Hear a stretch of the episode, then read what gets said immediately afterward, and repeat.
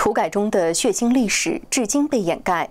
中共的宣传部门也对乡绅阶层进行污名化，试图给中共的暴力土改蒙上一层正义的面纱。中共宣称的四大地主，除了周扒皮，其他三人的故事也都被披露是杜撰。至今被中共当作经典上演的样板戏《白毛女》，被很多人信以为真。戏中逼死杨白劳、霸占喜儿的地主黄世仁，遭人深恶痛绝。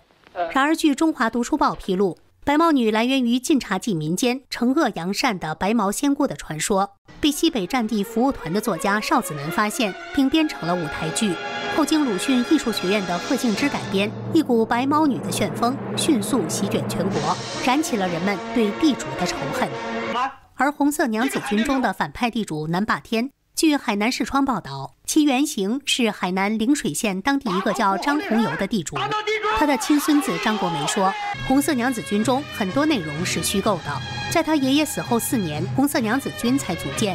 陵水县史志办的一个工作人员说，张红游没有血债，他家只是教师世家。而四大地主中唯一真实存在的刘文彩，也被证实同样是背负着杜撰的罪行。解放前。因为欠四川西部有名的恶霸地主刘文彩五斗二升租子，就被压在水牢里整整七天七夜，害得他骨断筋折，家破人亡。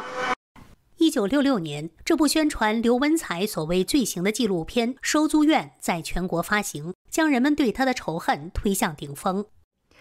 早在一九四九年去世的刘文彩被人掘坟抛尸，他的后人也遭到了非人的迫害。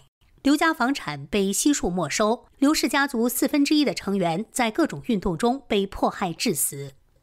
但刘小飞调查考证后告诉人们，祖父庄园陈列馆里没有一件展品是真的，祖父被扣的那些罪名都不是事实。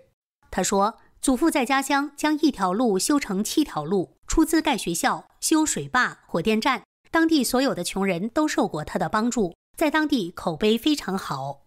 一九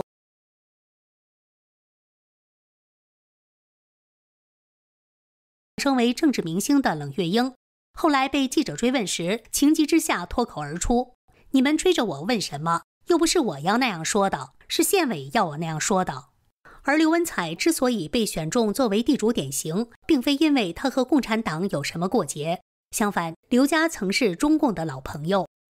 刘文彩的弟弟川西军阀刘文辉，一九四二年在重庆秘密会见周恩来，悄悄开始与共产党合作。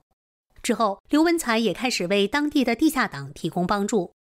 刘文彩出资建立了一支约五十人的地下党游击队，指挥部就设在自己的庄园里。而在一九五八年，毛泽东强调阶级斗争以后，已经坐古近十年的刘文彩被过河拆桥，突然恶名远播。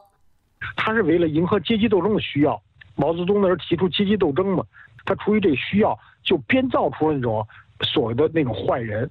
一九九二年，中共大邑县县委统计历史上谁给大邑县的贡献最大，结果是刘文彩，但中共至今没有正式还原真实的刘文彩。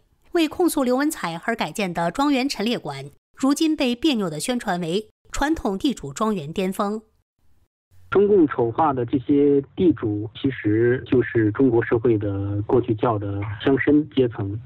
他们兴办义学，啊，修建道路，排解邻里之间的纠纷，啊，他们对农村社会这种秩序的稳定起到了很重要的作用。那么，中共在建政之后，呃，丑化地主，并且屠杀了地主和他们的家人。它主要起到两个目的：一个是就是中国在农村这种，呃，传统文化和道德的这种秩序被全面的破坏；另外一方面呢，就是，呃，中共对完成了对中国社会，包括农村基层的全方面的呃控制。